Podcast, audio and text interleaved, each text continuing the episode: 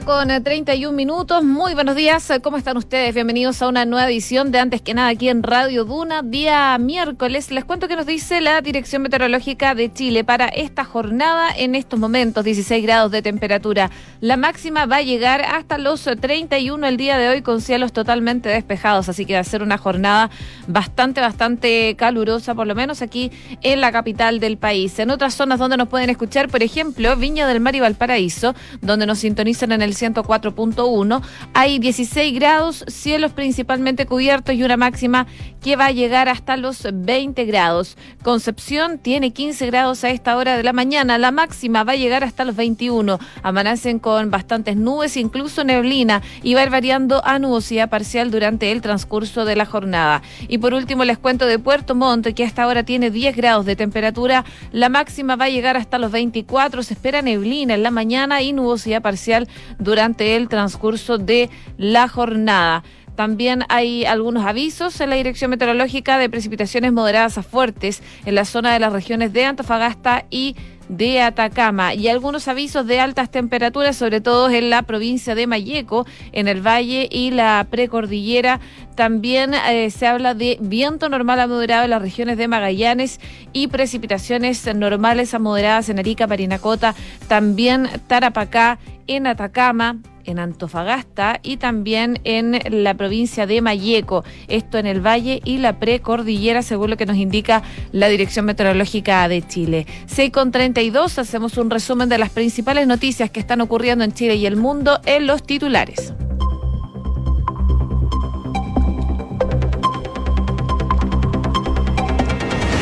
El presidente Sebastián Piñera dice que no ve posible el retorno a las cuarentenas, enfatizando que Chile está bien preparado para enfrentar Omicron. El mandatario afirmó que lo peor de la pandemia del COVID en el país ya pasó y que el plan y las cifras de vacunación registradas durante su mandato serán cruciales para enfrentar la agresiva nueva variante del coronavirus.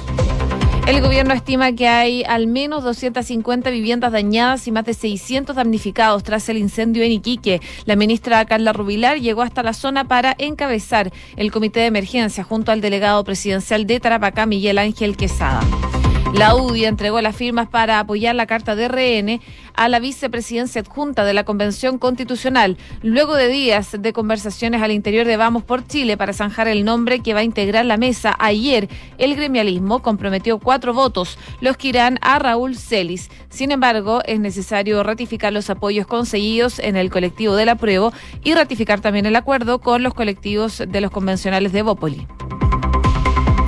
El Senado aprobó a María Cristina Gajardo y Diego Simpertille como ministros de la Corte Suprema. Los abogados, nominados por el presidente Piñera, van a reemplazar a las recién jubiladas Rosa María Magui y María Eugenia Sandoval.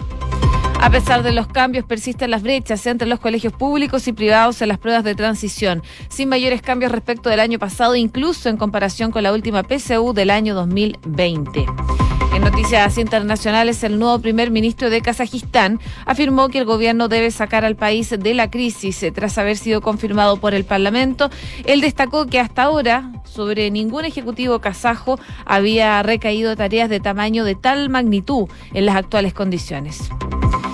Joe Biden lanzó una cruzada para defender el voto de las minorías. El lunes que viene, el Partido Demócrata va a intentar someter a debate en el Senado las leyes John Lewis y libertad para votar, textos que buscan acabar con las normas estatales que restringen el derecho a voto.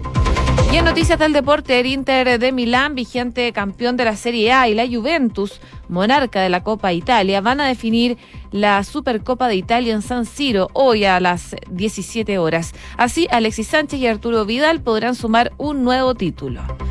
6 con 35. Comenzamos la mañana informados en Antes que nada con Josefina Stavrakopoulos. Y hay noticias respecto de la variante Omicron, porque a dos meses exactos de entregar su mandato, el presidente Sebastián Piñera dijo creer que lo peor de la pandemia de este COVID-19 en Chile ya pasó y dijo que el país está bien preparado para enfrentar a Omicron en momentos en que esta agresiva variante del COVID se propaga rápidamente por el mundo, generando un alza sostenido en el número de contagios, los que en Chile se proyecta que superen incluso los 10.000 casos diarios ya las próximas semanas. Él estuvo en una entrevista mega y ahí el mandatario decía creer que lo peor de la crisis pasó, que tuvimos dos momentos extraordinariamente difíciles a mediados del 2020 y a mediados del 2021, cuando el sistema de salud estuvo en su máxima exigencia. Y sobre sus proyecciones para los próximos días, para el avance de la pandemia, el presidente indicó creer que van a tener un aumento importante de casos de Omicron. Sin embargo, Delta arrasó y produjo un efecto devastador en el mundo entero y en Chile se enfrentó muy bien y prácticamente no tuvo consecuencias mayores. Él dijo creer que eh, está confiado y que está muy bien preparado Chile para enfrentar esta variante Omicron porque hay 17 millones de personas vacunadas con las dos dosis, más de 11,5 personas vacunadas, 11,5 eh, millones de personas vacunadas con la tercera y ya eh, se empieza con la cuarta dosis, ya empezó de hecho esta semana y consultado sobre si ve posible retornar el plan de cuarentenas que se activó durante los tiempos más complejos de la pandemia, el mandatario contestó un tajante no. Consultado también sobre otros temas, eh, sobre su impresión por el triunfo de Gabriel Boric en el balotaje del 19 de diciembre, donde se impuso con cifras históricas. El presidente Piñera sostuvo que esto representa un cambio a nivel mundial y que hay una nueva generación más joven, mayor, eh, con mayor participación de las mujeres. Y él dijo creer que Boric supo interpretar esa demanda por los cambios. Sin embargo, dijo que una cosa es ser candidato eh, que uno promete y se compromete y otra es el presidente donde hay que cumplir y también rendir cuentas. Requerido sobre si se sintió traicionado por Chile Vamos por su apoyo en segunda vuelta a José Antonio Cas, quien fue acérrimo crítico de su gestión, el presidente Piñera dijo que tenía una gratitud y un reconocimiento a la forma en que Chile Vamos apoyó al gobierno porque le tocó enfrentar tiempos duros y difíciles. Y ante la insistencia de si no sintió un abandono por parte de la coalición oficialista por parte de algunos que eh, le restaron, recordemos, su apoyo incluso antes del estallido social. El mandatario sostuvo que siempre hay díscolos que pueden ser la excepción y que confirma la regla, pero Chile Vamos en su conjunto, dijo, eh, es una coalición que apoyó y respaldó al gobierno. Además, sobre este último punto, ahondó señalando que si uno busca dónde encontrar un símil a lo que hemos vivido como gobierno, hay que remontarse a comienzos del siglo XX. En 1900 Chile tuvo una gripe, la gripe española, la crisis política que votó a muchos gobiernos y que terminó con la constitución del 25 y la gran recesión del 29. La diferencia es que eso ocurrió en 15 años y a nosotros nos tocó enfrentar la crisis política, la pandemia, la crisis económica, la crisis social y todo eso en un solo año. Respecto de si considera un fracaso no haber entregado la banda presidencial a alguien de su coalición, el jefe de Estado manifestó eh, no creer que sea un fracaso en tiempos extraordinariamente difíciles, con el mal muy revuelto, tormentas, huracanes, supimos navegar hasta un buen puerto, decía el presidente Sebastián eh, Piñera, que además reiteró que Chile enfrenta las peores crisis de su historia, pero por supuesto esto muy marcado por la pandemia del COVID-19, que en todo caso ayer dijo tajante que no pensaba volver a las cuarentenas. Algo similar, pero no tan parecido, dijo la ministra subrogante de Salud, María Teresa Valenzuela, que desestimó un pronto regreso a las cuarentenas y seguirán enfocándose en el proceso de vacunación aún, decía la subsecretaria y actual ministra subrogante. La autoridad sanitaria aseguró que no han pensado en tener cuarentenas aún. Si fuera necesario, habría que ir avanzando en las medidas. Pero por mientras, eh, dijo que están haciendo un llamado a vacunarse y a mantener las medidas de precaución. Recalcó que el gobierno se ha preocupado de fortalecer la vacunación y son muy pocos los países que pueden contar con la realidad que tenemos en Chile con las vacunas. Pero claro, la situación epidemiológica en las regiones sobre todo es preocupante. No todas las regiones en todo caso están siendo azotadas de la misma manera. Hoy día, por ejemplo, hay... Eh, fuertemente afectada está la zona norte, la región metropolitana y también Magallanes y ahí es fundamental la vacunación y el autocuidado para evitar la propagación de esta variante que ya lo hemos visto por el nivel de contagios es bastante más contagiosa. 6 de la mañana con 40 minutos. Estás en Antes que nada con Josefina Stavrakopoulos. Duna 89.7. Seguimos revisando informaciones y por supuesto también las consecuencias de este incendio en el norte del país. Ayer martes, la ministra de Desarrollo Social, Carla Rubilar, y la subsecretaria de Servicios Sociales, Andrea Vallarades, llegaron hasta Iquique para poder realizar un catastro de este incendio que se registró en el campamento Laguna Verde, en esta comuna. Y según lo que explicaba la ministra, es que están convencidos de que el daño se acerca a las 250 casas y 600 personas afectadas, decía la autoridad, quien detalló que las llamas también afectaron a casas que estaban en un espacio que colinda con la toma y que estaban regularizadas. Ellos también tienen que tener ayuda y eh, es parte, por supuesto, del esfuerzo que vamos a realizar durante estos días, decía la ministra Rubilar.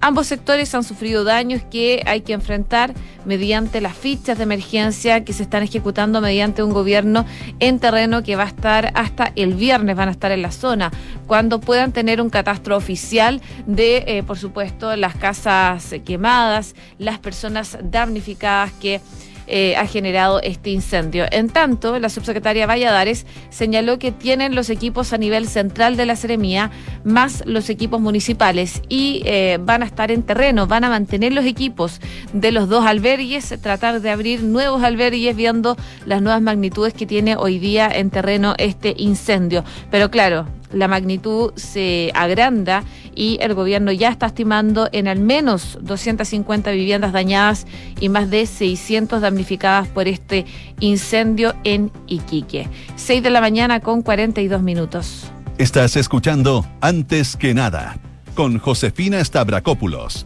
en Duna.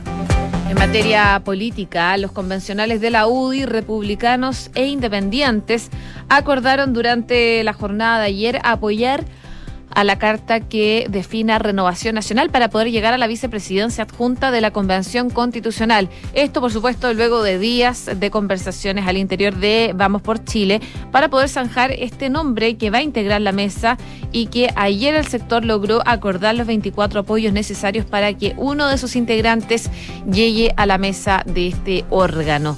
Así entonces, el convencional de la UDI, Rodrigo Álvarez, dijo que la directiva de RN informó que cuenta ya con 21 de los 24 patrocinios necesarios para asumir esta vicepresidencia. Si bien la forma en que ellos condujeron las negociaciones no nos pareció adecuada, decía Rodrigo Álvarez, convencional de la UDI, como un signo de generosidad y de unidad, convencionales de la UDI, republicanos e independientes, vamos a apoyar con cuatro firmas la postulación de un militante de RN a la mesa de la convención.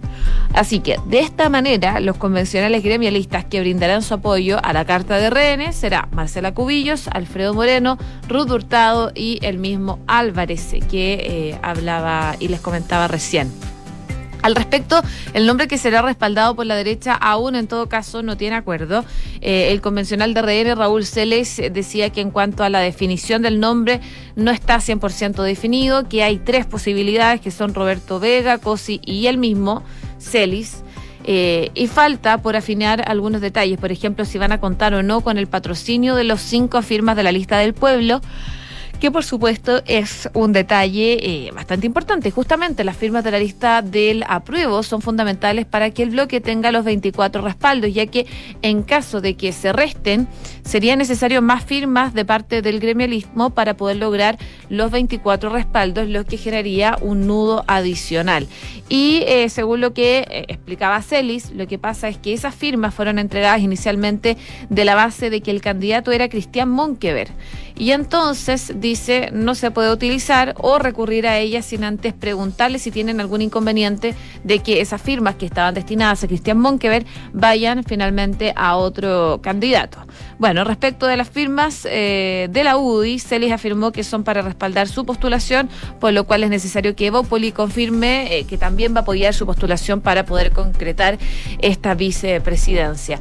Lo que decía Celis y que le comentaba Rodrigo Álvarez es que eh, nos daban las cuatro firmas pensando que el nombre era de Celis, dice él. Pero también hay que poner en conocimiento Bopoli de esto y escuchar qué es lo que tienen que decir ellos y también Renovación Nacional. Así que parece que ya las firmas estarían más o menos listas para que un eh, convencional de Renovación Nacional sea parte de la mesa directiva de la Convención Constitucional en la vicepresidencia. 6 de la mañana con 45 minutos. Escuchas antes que nada con Josefina Stavrakopoulos. Duna. El lunes 6, martes 7, jueves 9 y viernes 10 de diciembre, los aspirantes a la educación superior del país realizaron la prueba de transición. Pero no fue hasta ayer en la mañana, eso de las 8, cuando el Departamento de Evaluación, Medición y Registro Educacional, el DEM, republicó los resultados oficiales de estas pruebas. El eh, subsecretario de Educación Superior, Juan Eduardo Vargas, junto a la directora del DEMRA, Leonor Varas, abordaron los resultados de esta rendición de la PDT, que nuevamente se aplicó en el contexto de la pandemia, razón por la cual la prueba se hizo en dos grupos y bajo protocolos sanitarios. Y de acuerdo a lo detallado por la autoridad educacional, fueron 275.631 los que se inscribieron, eh, de los cuales más de 235.000 asistieron durante la jornada para rendir el test.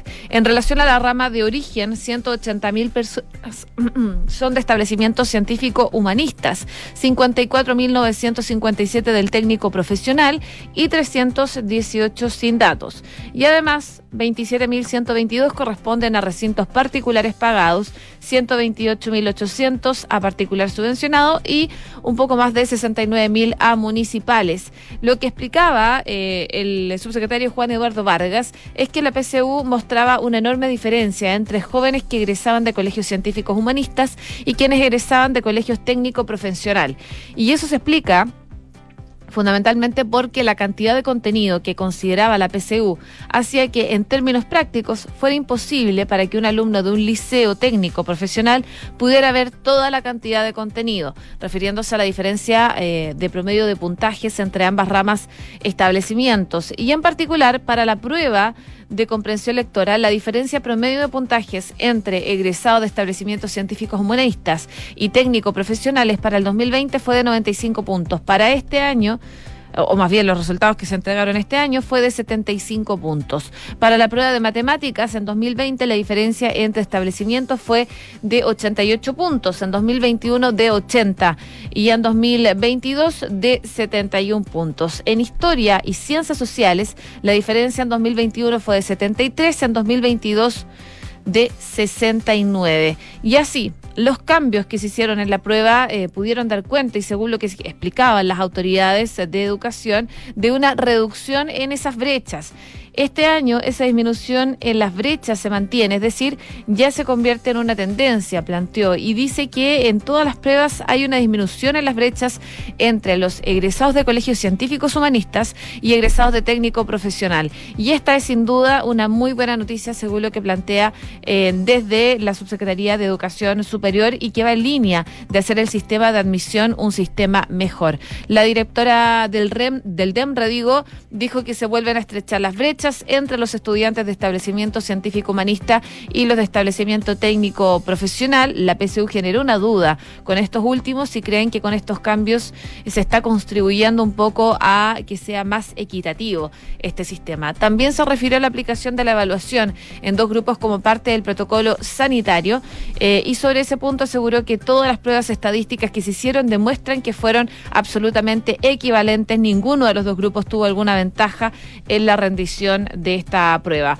Por su parte, el presidente Piñera recibió ayer durante la mañana a los puntajes nacionales en la moneda para este tradicional desayuno que se hace todos los años y según indicaron desde la subsecretaría, estos se cifraron en 180, lo que significa una disminución del 22% en la admisión del año pasado, donde se registraron 230 puntajes nacionales. En concreto, 5 corresponden a la prueba de comprensión lectora, 144 a matemáticas y 4 a la prueba de historia de Ciencias Sociales y 27 a Ciencia. Es el desglose entonces de lo que generó esta prueba de transición que ha eh, generado 180 puntajes nacionales este año y que 235 mil personas rindieran esta prueba de transición. 6 de la mañana con 50 minutos. Estás escuchando Antes que nada con Josefina Stavrakopoulos en Duna En noticias del ámbito internacional, les cuento que en los últimos 30 años Estados Unidos ha celebrado ocho elecciones presidenciales. En siete de ellas, los candidatos del Partido Demócrata han conseguido más votos que los del Partido Republicano. Sin embargo, en ese partido, los republicanos han ganado tres elecciones, dos con Bush y una con Trump. Y esa circunstancia es parte de la magia del sistema electoral estadounidense, con sus eh, alambicados sistemas de atribución de la victoria por Estado que da prioridad a los territorios menos poblados. Es un sistema que en mayor parte del mundo democrático resulta incomprensible, para nosotros también, probablemente a muchos les cuesta entender el sistema de Estados Unidos y en ese país hay más de 50 regulaciones electorales, uno por estado, más el Distrito de Columbia, Puerto Rico y los diferentes territorios que forman parte del país.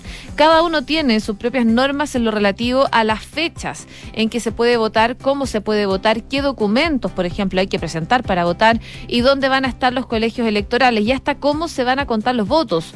Mejorando lo presente, ninguna elección está condicionada por un organismo independiente como la Junta Electoral Central de España o el CERVEL en Chile, sino quienes se ocupan de eso son cargos políticos. No es solo respecto de la tradición por los derechos de los estados, es también... Eh, perversión de la democracia, según dicen algunos. Si se recorta el tiempo para votar o se limita el voto por correo, las personas que tienen que trabajar el día de las elecciones, que en la mayoría de los estados es laborable, lo tienen mucho más difícil para ejercer el derecho a voto.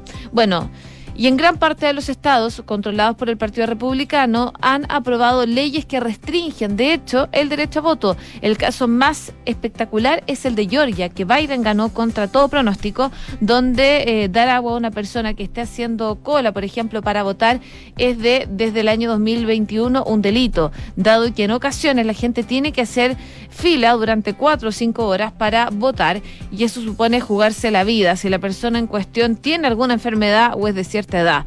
Para los demócratas, el objetivo de esas leyes es hacer que las minorías, en especial los negros, no voten. Y es algo importante. Sin el voto de esa comunidad, el Partido Demócrata solo habría tenido un presidente en los últimos 80 años.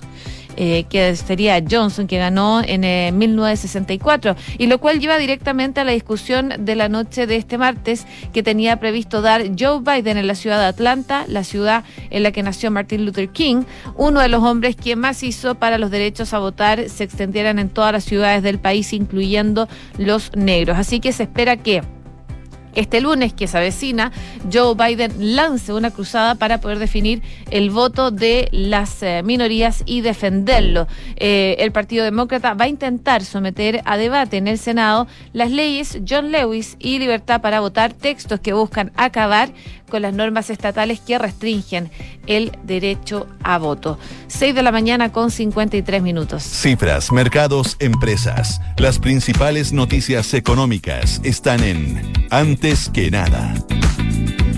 Ya el gobierno ha intensificado las negociaciones y también los llamados con los senadores durante el martes, durante ayer, que no se detuvieron. No obstante, las posturas todavía están bastante distantes y por ende hasta la noche no está puesta en tabla la discusión del financiamiento de la pensión garantizada universal. Desde el gobierno transmitieron que están trabajando tanto con los parlamentarios de la oposición como del oficialismo, ya que también deben alinear sus propios parlamentarios. Y si bien durante el día hubo conversaciones, los avances han sido bastante escasos. Desde el Ejecutivo han señalado que no se cierran a ninguna opción que sirva para destrabar la tramitación, pero que esa alternativa debe cumplir con el requisito de ser razonable desde el punto de vista del impacto económico.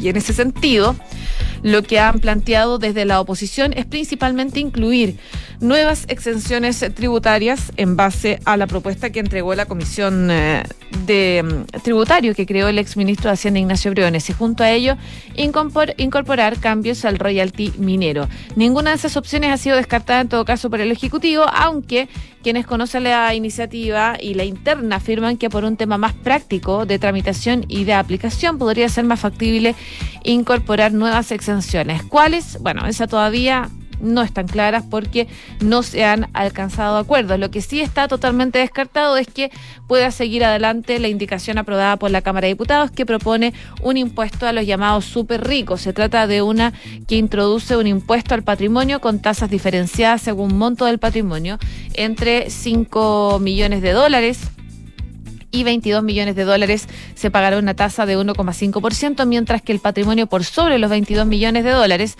pagará una tasa de 2,5% y se mantiene la visión de mantener la reserva de constitucionalidad por parte del gobierno. Así que esa indicación por lo menos se ve bastante compleja de avanzar. Y también les cuento que el gobierno está buscando fórmulas para acoger los reparos del equipo de Gabriel Boric en cuanto a la licitación de el litio. El plazo para que el gobierno adjudique la licitación de hasta 400.000 toneladas de litio metálico equivalentes se culmina este viernes 14 de enero este viernes recién. Y por ello, el Ministerio de Minería se analiza las fórmulas legales para poder incorporar las aprehensiones que tiene el equipo del presidente electo y que le hicieron saber en la reunión que sostuvieron ya el 5 de enero pasado. Eh, y ya han pasado varios días y el Ejecutivo espera responder antes de esa fecha y comunicar una propuesta al equipo de Boric que asistió eh, ese día al encuentro. Isquiasiches, Diego Pardo, Willy Kratz, coordinador del equipo de minería, quien es el director del Departamento de Ingeniería de Minas de la Universidad de Chile. Y entre las aprehensiones que le hicieron saber estaba que se incorporará en los contratos la retribución a las comunidades, inversión I más D y que en lugar de poner en el mercado a través de la licitación cinco cuotas de 80 mil toneladas de litio fuesen solo cuatro cuotas, dice el gobierno. Eh, de acuerdo a fuentes que conocen el proceso por dentro, el gobierno está estudiando la fórmula legal para poder incorporar en los contratos esos, esas peticiones y así hacérselas llegar al comando del presidente electo el viernes. Así que están contra el tiempo desde el gobierno para ver esta posibilidad. 6 de la mañana con 57 minutos. ¿Y sabías que puedes comprar de forma anticipada los servicios funerarios de María Ayuda?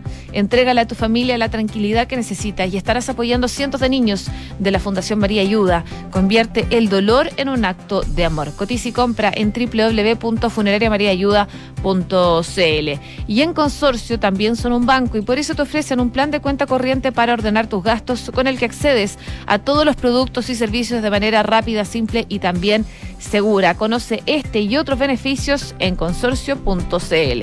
Viene de en punto. A continuación, no se vayan de nuestra sintonía. Seguimos acá en el 89.7.